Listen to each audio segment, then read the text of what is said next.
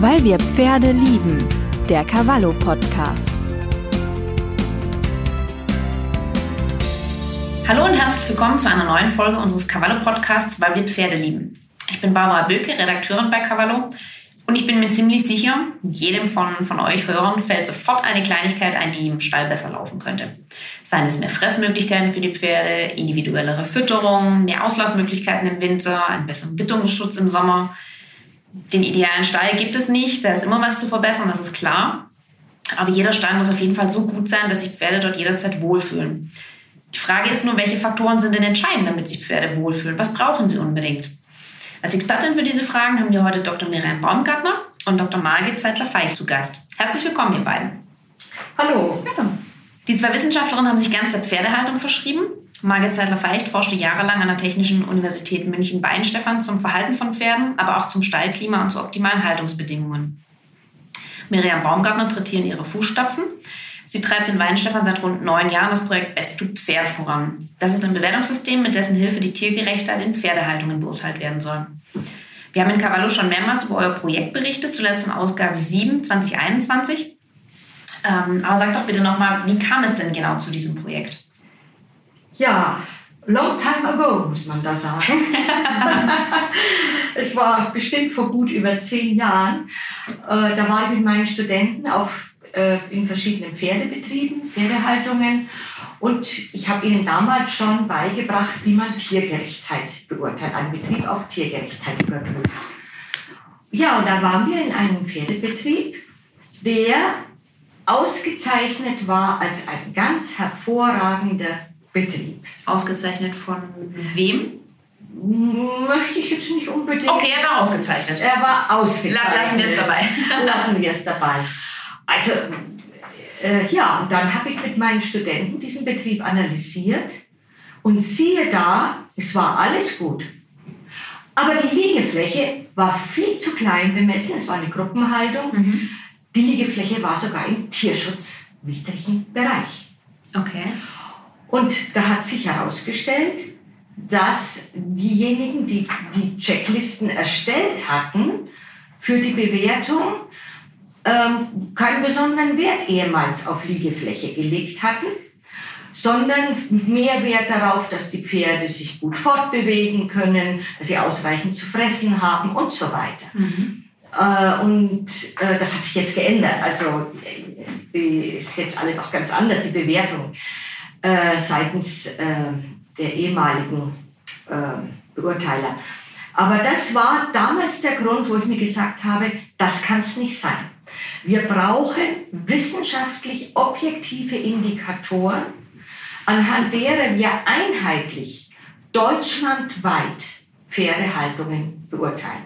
Es kann nicht sein, dass in einem Bundesland das so gemacht wird, in einem anderen Bundesland so oder nach den einen Checklisten wird das Ganze so gehandhabt und der Betrieb wird ausgezeichnet. Dann nehme ich die Checklisten von einem anderen Verein oder Verband da hat man wieder andere Maßstäbe mhm. und dann würden die wiederum anders ausgezeichnet. Und der Pferdehalter steht nachher da und fragt sich, woran soll ich mich denn jetzt orientieren? Ganz genau.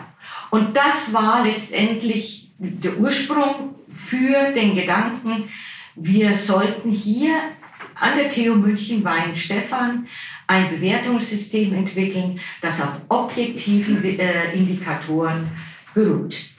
Genau das war ja der erste Teil eures Forschungsprojektes, ne? diese Erarbeitung der, der Indikatoren, woran man das überhaupt festlegt. Also quasi die Checkliste oder die Checkpunkte, mit denen eben eine Einordnung erfolgen kann.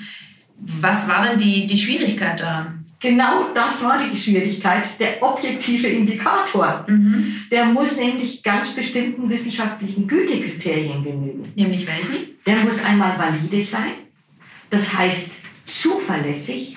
Er muss das messen, was er messen soll oder das aussagen, was er aussagen soll. Ich nenne mal ein Beispiel. Wenn wir ein Pferd sehen, das sich auf der Weide wälzt, da sagt jeder, wunderbar, das Pferd fühlt sich wohl. Äh, Wälzen steht auch im Kontext Wohlbefinden. Es mhm. gehört zum Komfortverhalten vom Pferd und ist eine essentielle Verhaltensweise. Ich höre dann Aber heraus. Aber, genau. Ein Pferd wälzt sich doch auch, wenn es Kolik hat, wenn der Rücken juckt, wenn eine große Insektenplage ist. Das ist kein valider Indikator. Das heißt, ich müsste hier immer eine Differentialdiagnose machen und immer erst mal checken, ist das Pferd gesund, etc., etc. Mhm. Das dauert viel zu lange. Man muss ja so ein Bewertungssystem in fünf, sechs Stunden äh, auch erledigt haben. Mhm. Gut, also valide muss er sein. Dann muss er reliabel sein, das heißt, er muss wiederholbar sein. Und zwar einmal muss es eine Übereinstimmung geben äh, zwischen verschiedenen Beobachtern. Äh, dass also, wenn jetzt äh, zwei Beobachter, drei Beobachter gleichzeitig diesen Indikator erheben, sollten sie mit einer sehr hohen Wahrscheinlichkeit zum gleichen Ergebnis kommen. Mhm.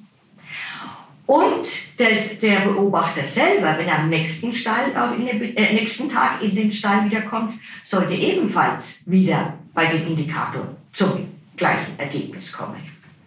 Das geht natürlich nicht unbedingt bei jedem Indikator, bei äh, sogenannten ressourcenbezogenen Indikatoren äh, oder wie Boxengröße abmessen, ganz klar. Aber bei ähm, Indikatoren, die tierbezogen sind, kann es natürlich mal sein, dass die Situation sich verändert hat. Also da schaut es dann schon ein bisschen anders aus. Aber Reliabilität ist ein wissenschaftliches Gütekriterium, das ein Indikator erfüllen muss. Mhm. Und er muss praktikabel sein. Praktikabel sein heißt, er muss, der Indikator muss einmal äh, zu erheben sein in einem Zeitraum, der auch durchführbar ist. Ich kann, bleiben wir mal beim Wälzen, was ich vorher nannte, nicht den ganzen Tag dastehen, um zu schauen, ob das Pferd sich jetzt endlich einmal wälzt. Also er muss ausreichend häufig in einem bestimmten Zeitraum vorkommen. Mhm. Und das andere ist, er muss durchführbar sein, das gehört auch zur Praktikabilität. Da wäre fast schon mein Lieblingsindikator äh, die Kontrolle auf Strahlfäule gekippt, weil du musst ja, um Strahlfäule nachweisen zu können, in die Box rein, das, das Pferd aufhalftern, die Hufe aufheben und schauen, äh, sehe ich Strahlfäule. Mhm. Ja, erstens einmal erlaubt es vielleicht der Pferdebesitzer gar nicht. Mhm. Zum anderen kenne ich das Pferd nicht. Das Ganze kann gefährlich werden. Also das scheint überhaupt nicht praktikabel zu sein. Wir haben eine Lösung gefunden. Wir werden das Ganze nur mit dem Betriebsleiter oder, oder einer dafür abgestellten Person durchführen, um auch solche Indikatoren dann zu erheben. Aber ich wollte es jetzt nur mal als Beispiel bringen. Mhm. Genau, das sind die wissenschaftlichen Gütekriterien. Und wir haben Miriam insgesamt, glaube ich, mittlerweile 350 Indikatoren auf diese Gütekriterien, Validität, Reliabilität und Praktikabilität überprüft. Ja. Und nur diese überprüften Indikatoren sind das Herzstück unseres Bewertungssystems. Da kann man sich vorstellen, wie viel Arbeit darin steckt. Ja, sehr viel, nehme ich mal an. Wie lange habt ihr dafür gebraucht, um die alle zu erarbeiten und überprüfen? Ja, genau. Also das, das Bewertungssystem haben wir hauptsächlich von 2013 bis 2017 entwickelt. Ja. Also vier, fünf Jahre auf jeden ja. Fall. Ja. 2018 begann dann die Digitalisierung genau. des Systems. Und die, nehme ich an, war nicht weniger arbeitsintensiv. Ja, die hatte auch ihre Herausforderungen. genau. Ja, die Digitalisierung war auch ähm, nochmal eine ganz eigene Herausforderung, weil man natürlich interdisziplinär arbeitet mit Informatikern, aber auch weil unser großes Anliegen ja war, dass wir eben schauen, dass wir diese Indikatoren möglichst praktikabel erheben im Stall. Also man äh, zum Beispiel in die Box geht und dort alles erhebt und dann dem Betriebsleiter aber später trotzdem nicht sagt, äh, wie ist jetzt die Wasserhöhe und wie ist die Trennwandhöhe, ob das alles passt, sondern ihm sagt, ähm, wie schaut es aus? Sind deine Pferde verhaltensgerecht untergebracht? Das heißt, haben sie, äh, können sie artgemäß Wasser aufnehmen, artgemäß Nahrung aufnehmen? Also, dass man ihnen genau sagt, in welchen Bereichen, die das Pferd braucht, was eben ein essentielles Bedürfnis des Pferdes ist, dann auch ihn dahingehend beraten kann. Also zum Beispiel, wenn wir jetzt äh, den Sozialkontakt nehmen, da haben wir ja doch immer noch die Mehrheit der Pferde, die in Innenboxen stehen. Und ähm, dadurch ist die, der, der Sozialkontakt dahingehend ja stark eingeschränkt, dass die Pferde keine taktile Kontaktmöglichkeit haben. Und dann kann man aber trotzdem ja noch überprüfen, ob sie zum Beispiel täglich dann wenigstens äh, in der Gruppe einen zeitweisen taktilen Kontakt haben oder ob sie eben einzeln rauskommen. Also es gibt sehr viele einzelne Aspekte, die wir da über verschiedene Indikatoren, zum Beispiel Betriebsleiterbefragung, eben zum Management, mhm. ähm, über die Haltung, aber eben auch ganz wichtig über die Verhaltensbeobachtung und über die Tiergesundheitsmonitor, wie zum Beispiel die Strahlfäule, die Margit eben erwähnte. Also über ganz viele verschiedene Indikatoren haben wir dann äh, uns ein sehr umfangreiches Bild ähm, ja, geben können für über den Stall. Aber ich nehme an, die Schwierigkeit bei der Digitalisierung war jetzt auch, die ähm, Indikatoren in, in Abhängigkeit zueinander zu bringen, oder? Ja, genau. Also auf der einen Seite ähm, sind wir ganz stark damit beschäftigt gewesen und auch wirklich über die ganze Zeit hinweg die, die Indikatoren möglichst praktikabel und mit dieser App wirklich auch ähm, unterstützt zu erheben. Auf der anderen Seite hat man sie dann ja auch nur erhoben und wie du sagst, eben auch noch nicht in ein äh, Gesamtpaket überführt. Also das war dann der nächste Schritt, dass auf der einen Seite es wichtig war, eine praktikable Erfassungs-App zu entwickeln, auf der anderen Seite aber auch wirklich eine, eine Auswertungssoftware, die den Betriebsleiter ähm, trotz dieser Fülle der, der Daten, die wir doch auch erheben müssen, um wirklich ihm auch ein, ein, ein gesamtes Bild geben können und ein aussagekräftiges Bild, dann in ein äh, System zu überführen, das dann auch in, zum Beispiel im Ampelsystem, also mit den Ampelfarben, ihm ganz einfach zeigt, wo er gut ist, wo er eher im Mittelfeld ist oder wo er sogar eher schlecht ist und Verbesserungsbedarf liegt. Das Projekt ähm, ist jetzt gerade in, in, der heißen Abschlussphase. Ähm, was sind jetzt so quasi die, die letzten Sachen, die noch gemacht werden, beziehungsweise wie geht es denn danach weiter? Ähm, also die, die letzten Sachen sind tatsächlich, ähm, also wenn man mit Informatikern zusammenarbeitet, dann hat man ganz viele Anglizismen in seinem Wortschatz. Also wir machen ganz viel Bugfixing. Das heißt, wir haben ziemlich äh, Fehlerbehebung. genau Fehlerbehebung in der App, weil äh, ja der Teufel liegt im Detail. Und ähm, an sich ist aber das System jetzt auch schon wirklich in einem, äh, auf einem sehr hohen und guten Niveau, sodass wir schon ganz, ganz zufrieden sind und irgendwo auch stolz, dass wir es das jetzt überhaupt schon so weit geschafft haben in diesem großen Verbund. Und ähm, genau, und jetzt in den nächsten Wochen steht an, dass wir es jetzt auch endlich dem Markt über, ähm, bereitstellen und äh, die ersten Schulungen beginnen. Also es hat ja, glaube ich, für viele schon, die sich ja auch schon vor einigen Jahren schon bei uns gemeldet haben und dafür interessiert haben, was wir denn da eigentlich machen und das toll fanden, für die wirkte das vielleicht auch oft so, als würden wir in so einem Elfenbeinturm sitzen, aber in der Wissenschaft braucht es natürlich seine Zeit und hat es auch unterliegt der Geheimhaltung, solange sowas noch nicht abgeschlossen ist. Und jetzt kommen wir halt endlich in diese Phase, wo man es dann auch wirklich allen transparent ähm, offenbaren darf und vorstellen. Da freue ich mich jetzt auch drauf. Wer wird denn da genau geschult? Also ähm, wer, wer lernt dieses System jetzt als erstes kennen? Was sind das für Leute? Ähm, ja, das sind hauptsächlich qualifizierte ähm, Berater und Beraterinnen, was bedeutet, dass sie in der Pferdebranche auf jeden Fall schon irgendwo Vorkenntnisse haben müssen. Mhm. Und ähm, die können, müssen aber nicht einer Organisation angehören, wie zum Beispiel ähm, einer Landwirtschaftskammer, also einer, der Offizialberatung ähm, oder aber auch äh, Verbänden und können dann eben ihre verbandsangehörigen Mitglieder zum Beispiel damit beraten, können aber auch Sachverständiger sein oder auch Tierärzte, das sind auch eine große Zielgruppe, die mhm. im, ja, im Sinne einer Bestandsbetreuung, die ja so in der Pferdemedizin noch gar nicht so angekommen ist, wie jetzt in anderen, in anderen, bei anderen Tierarten, wie zum Beispiel bei Rindern oder Schweinen, wo man ja nicht nur das Einzeltier hin äh, behandelt und dann wieder fährt, sondern auch wirklich mal schaut, Mensch, warum ist denn das Pferd jetzt schon wieder verletzt und warum muss ich da schon wieder flicken? Vielleicht ist in der Haltung irgendwo was nicht ganz in Ordnung. Es gibt Gefahrenquellen, die man auch einfach abstellen könnte, bevor man immer dann nur wieder das Problem lösen muss, dass man dem Pferd dann seine Schmerzen nimmt und flicken muss. und das heißt, die, die Prüfer, ähm, die Geschulten, die bewerten dann künftig ähm, Ställe oder Betriebe nach eurem Bewertungssystem? Ja, das ist unser großes Anliegen, oder Margit? Haben sich dann auch schon viele ähm, Stallbesitzer gemeldet, die quasi sagen, hey, check doch mal unseren, unseren Betrieb oder ja, doch. Ähm, wir, haben, also wir haben ja die Newsletter eingeführt im Frühjahr diesen Jahres, mhm. mit denen wir jetzt auch ähm, den, den Markteintritt bekannt geben, dann nächsten Monat. Und äh, da haben sich auch immer wieder Betriebsleiter gemeldet, also sowohl Betriebsleiter als auch ähm, Leute, die wirklich auch gerne damit arbeiten würden, also die das eine sehr wertvolle Sache finden und damit dann auch wirklich andere, äh, anderen Betriebsleitern zu helfen. Angenommen, man hat jetzt ähm, als Pferdebesitzer oder als, als Reiter ähm, einen Stallbesitzer oder einen Stallbetreiber, der dem nicht ganz so offen ähm, gegenübersteht. Gibt es denn auch eine Möglichkeit für, für mich als normal Pferdebesitzer, Reiter, ähm, quasi meinen Stall auf bestimmte Merkmale zu, zu checken? Gibt es da eine, eine abgespeckte Version? Also das haben wir geplant, weil wir das auch ganz wichtig finden, dass man das nicht nur über diesen Zwischenschritt der Berater und Beraterinnen macht, die ja mhm. irgendwo dann nicht der direkte Endkunde sind, sondern äh, dass man auch dem, den Betriebsleitern oder auch sogar den Einstellern, also den Pferdebesitzern, eine abgespeckte Version zur Verfügung stellt. Und das wird jetzt auch in der Phase B auf jeden Fall angegangen werden. Aber jetzt in der Phase A werden wir erstmal diese Vollversion auf den Markt bringen. Mhm. Und dann ist aber auch äh, mittelfristig geplant, da wirklich eine ganz kleine abgespeckte Version für Betriebsleiter und Betriebsleiterinnen auf den Markt zu bringen, mit denen sie schon mal selbst sehen können, wie sie eigentlich dastehen. Ich denke, das ist auch sinnvoll. Hast du schon ungefähr einen Zeitraum, bis wann wir, wir Reiter quasi damit rechnen können? Also ich würde jetzt mal sagen, im Laufe des nächsten Jahres.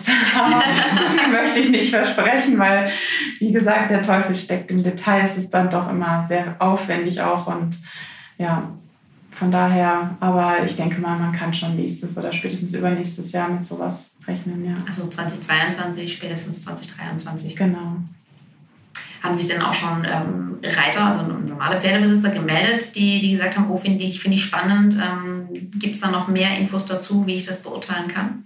Kamen ja, auch schon die Anfragen? Das, das auf jeden Fall, ja. Ähm, aber ich glaube, die, die Hauptzielgruppe für uns ist schon wirklich diejenigen, die auch die Pferde halten, weil wir einfach hier den, den größten Beratungsbedarf auch sehen. Und wie du eben sagtest, was ist mit den Betriebsleitern, die vielleicht selbst so ein bisschen betriebsblind sind oder auch gar nicht unbedingt diesen Blick von außen möchten. Nicht jeder ist ja so positiv eingestellt, dass er sagt, ach Mensch, vielleicht bin ich nicht überall so gut und möchte mich verbessern. Viele sehen die Fehler ja auch nicht, die sie machen und ähm, ist natürlich schon immer noch die Möglichkeit, dass wir, äh, wir wollen es möglichst verhindern, dass da irgendwie von oben ähm, die, die, die, die, Keule kommt, sondern aber man kann immer sagen, der äh, Amtsveterinär, wenn der zum Beispiel ähm, Schwächen, also Tierschutzmängel feststellt in Betrieben, dass er dann zum Beispiel sagen kann, Mensch, äh, ich habe gar nicht die Kapazitäten, jetzt den Stall da umgehend, äh, eingehend zu prüfen. Ich kann auch, habe auch nicht die Zeit, das Best-to-Pferd-Tool anzuwenden, aber ich werde einen Best-to-Pferd-Berater kontaktieren und mhm. ähm, lassen Sie sich mal von dem ähm, eingehend beraten, sodass man schon dann über diesen Weg äh, denke ich, auch eine Möglichkeit hätte, da einzugreifen. Klar, ich meine, die, die Stallbetreiber, das sind ja diejenigen, die was ändern können. Sei es jetzt, bleiben wir mal bei, bei dem Beispiel von vorher an der Boxengröße, kann ich als Einsteller ja relativ wenig ändern, aber ähm, der Stallbetreiber kann natürlich Boxen vergrößern oder größere Fenster einbauen oder ähm, einfach am, am, Management was ändern. Ich kann vielleicht da von unten ein bisschen was einwirken, aber ähm, vielleicht nicht immer so viel, wie man sich das wünschen würde. ja, man ist Kunde und Feind zugleich häufig, gell? Manchmal, ja. Ähm, aber vielleicht können wir uns, beziehungsweise unseren Hörern, unseren Reitern schon mal vorab eine Kleinigkeit verraten. Auf welche drei Punkte sollten wir Reiter denn im Alltag achten, um ja, die Qualität unseres Stalls oder des Stalls unserer Pferde besser einschätzen zu können? Was ist hier besonders wichtig? Wo sollte man keine Abstriche machen? Was sind da eure persönlichen Top 3 jeweils? Margit, fang du gerne an. Ja, gerne. Also wir beginnen gleich mit dem Sozialkontakt. Pferde brauchen in ihrem Haltungssystem die Möglichkeit zu permanenten Sichtkontakt. Mhm. Nur dann fühlt sich dieses evolutionäre Fluchttier auch sicher und beschützt. Denn sie leben ja immer im Familienverband, in der Herde, zusammen mit ihren Artgenossen, mit ihren Kumpels. Und Pferde orientieren sich optisch am Ausdrucksverhalten der anderen Pferde, äh, was, was, darüber, was los ist. Sobald ein Pferd Alarm schlägt, bekommen das die anderen Pferde über das optische Ausdrucksverhalten mit. Mhm. Pferde haben ja keinen Warnlaut, zum Beispiel. Äh, und deswegen muss in der Haltung dieser permanente Sichtkontakt gewährt werden. Und es gibt in fast allen Boxenhaltungen irgendwo eine Box, wo das nicht der Fall ist. Das ist der Wahnsinn, oder? Ja. Also damit sollte man ja heutzutage eigentlich nicht mehr rechnen. Genau, genau.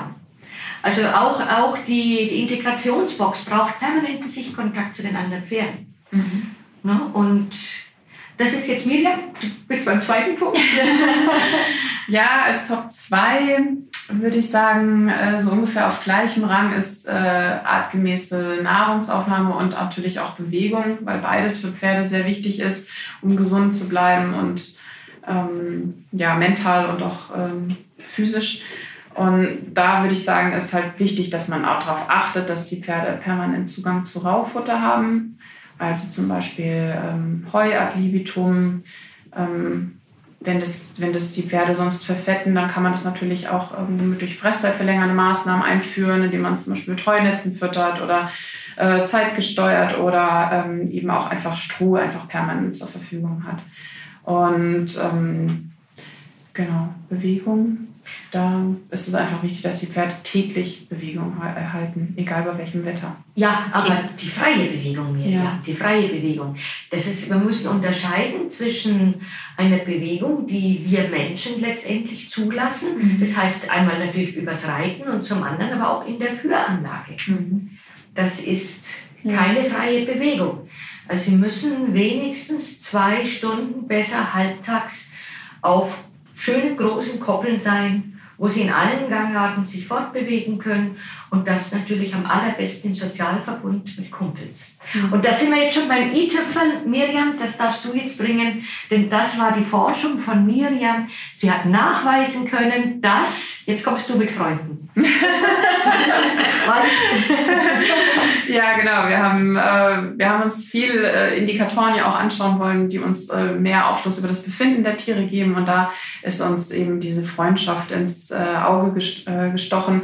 Also Freundschaft im Sinne von Pferden, die haben wirklich auch äh, die Vorliebe für bestimmte Artgenossen und dass man da in der Haltung darauf achtet, dass die Pferde auch zusammenpassen und sich auch mögen. Also mögen kann man sehen, indem die Pferde zum Beispiel räumlich äh, eng beieinander stehen, zusammen ruhen, zusammen fressen ähm, äh, oder eben sich auch zusammen fortbewegen. Also gerade die Bewegung, wenn wir nur noch kurz da zurück drauf kommen, die ist halt häufig, wenn man die Pferde frei bewegen lässt, sieht man häufig in vielen Stellen, dass halt überhaupt gar keine Bewegungsanreize gesetzt sind. Und dann kommt ja auch häufig äh, vom Betriebsleiter die Aussage, ach Mensch, die stehen doch da eh nur blöd rum.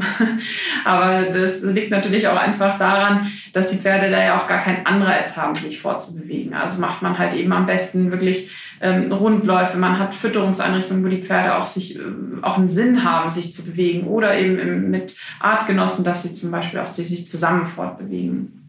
Also nicht von wegen äh, einen großen Platz und da steht die Heuraufe und da parkt dann das äh, Pferd acht von keine Ahnung wie viele Stunden am Tag, ähm, sondern dass man da einfach Anreize schafft und sagt, okay, wir trennen die Bereiche ein bisschen, wir machen vielleicht auch mal eine Raufe im, im linken Bereich und die geht irgendwann zu und dann geht die andere Raufe auf, dass die Pferde sich einfach ein bisschen fortbewegen müssen. Ja, zum Beispiel. Aber schon alleine der, der gemeinsame Auslauf mit Artgenossen führt auch schon zu viel mehr Bewegung, Bewegungsaktivität, also nachweislich als jetzt Einzelauslauf. Also das ist schon auch so das, das Mindeste. Mhm. Ja.